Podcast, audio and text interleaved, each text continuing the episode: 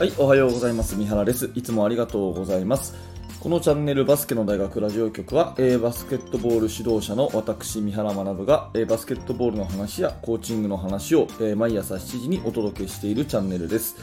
え本日は5月13日木曜日ですね。皆様、いかがお過ごしでしょうか？え今日は本当に寝起きに、えこれを撮っていてですね、声がいつもより出なかったらごめんなさい。ちょっとガラガラでお聞き苦しかったらご容赦いただきたいということですが、えー内容は昨日の続きで、えーポジションですね、え5つのポジションを1つずつ解説するということをやっております。え今日はですね、4回目なので4番プレイヤーですね、パワーフォワードと言われるポジション。これ、え心の支え、パワーフォワードということで、えーまあ、役割としては比較的地味に思われがちなんですが絶対必要というそういうね、えーとても大切なポジションになると思います。あの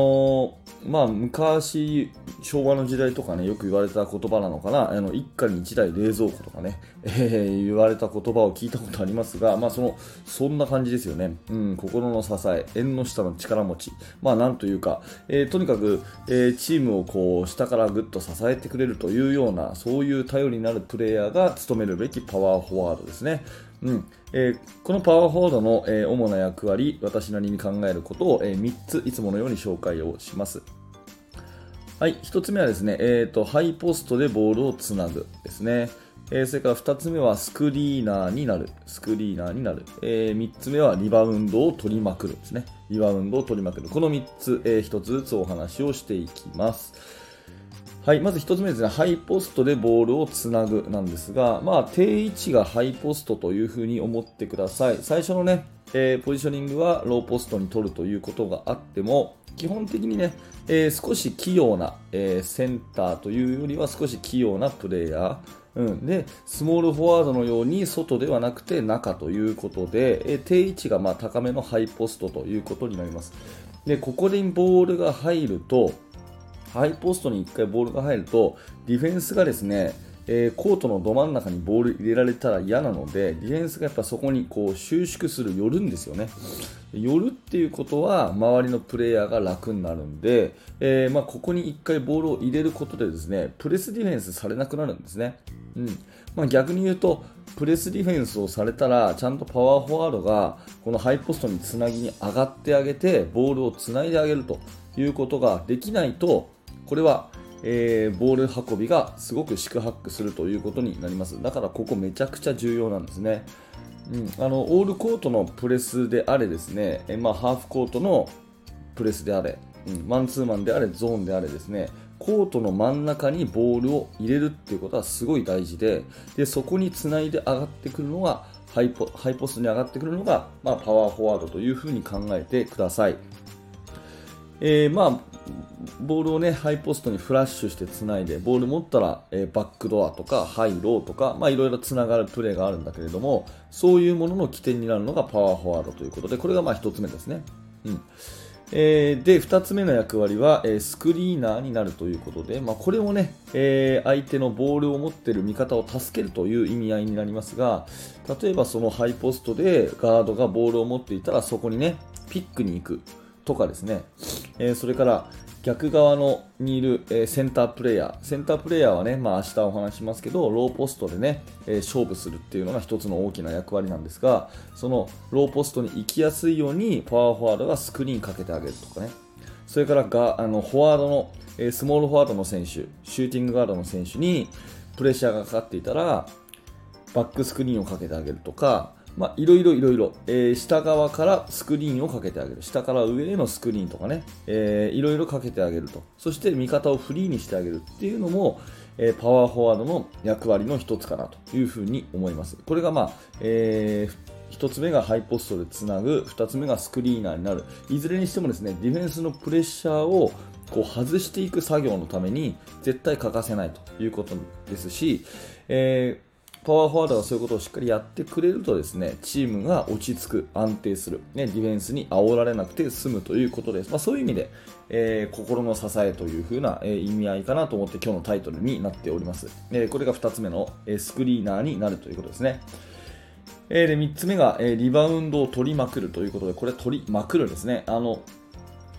昨日お話ししたスモールフォワードはもうなるべく飛び込みましょうっていう話だったんですけど、えー、パワーフォワードはいかなる時もですねリバウンドに行くということですね、えー、想像していただくとこのハイポスト近辺にいた場合ですね、えー、リングの真正面にこう飛び込みやすいポジションでもあるんですね、うん、もう一回言いますね。ハイポスト近辺でプレーするわけですからハイポストからリバウンド行くってことはリングの真正面に行くっていうことになるわけですね。だからリングの真正面っていうのはまあ一番こうねえー、リバウンドを取りやすいポジションでもあるので、まあ、そこのところを担当するということです。まあ、私、昔好きだった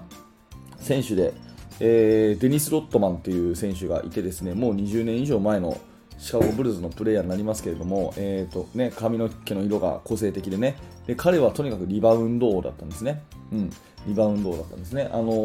ー、特に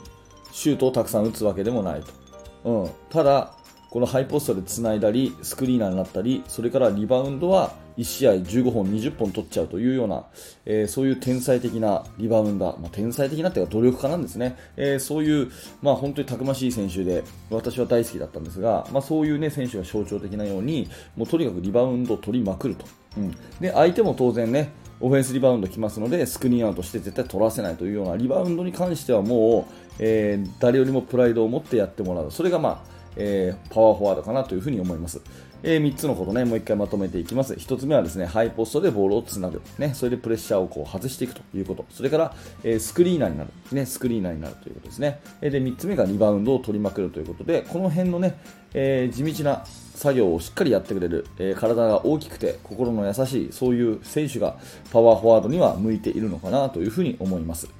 えっ、と、まあ、この話をですね昨日、おととい、そして、えー、ずっとやってきてですねちょっと思ったのは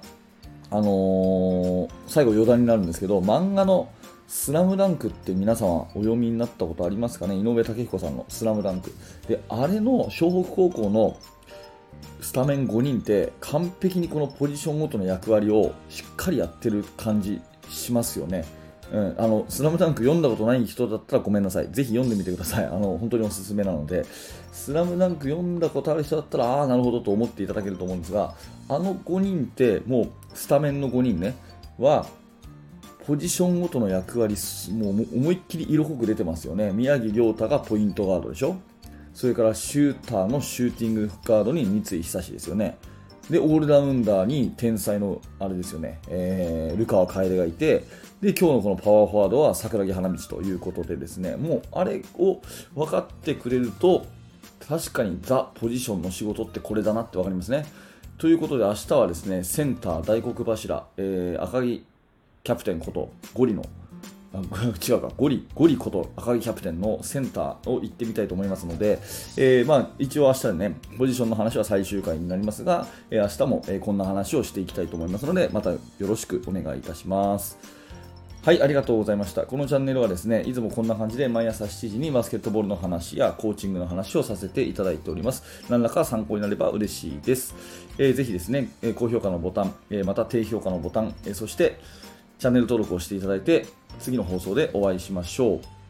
え、そして現在ですね、無料のメルマガ講座というものを、えー、やっております。バスケ指導者の方はぜひご登録ください。最初の1通目で練習メニューの作り方というですね、えー、無料の特典教材もプレゼントしております。ぜひお受け取りください。えそしてすでにメルマガを受講していて、もっと深く学びたいなとか、え悩み事が尽きないという方はですね、えー、ぜひバスケの大学研究室を覗いてみてください。非常に、えー熱心な指導者が集まる場となっておりますので楽しんでいただけると思います。はい、えー、最後までご清聴ありがとうございました。三原学でした。それではまた。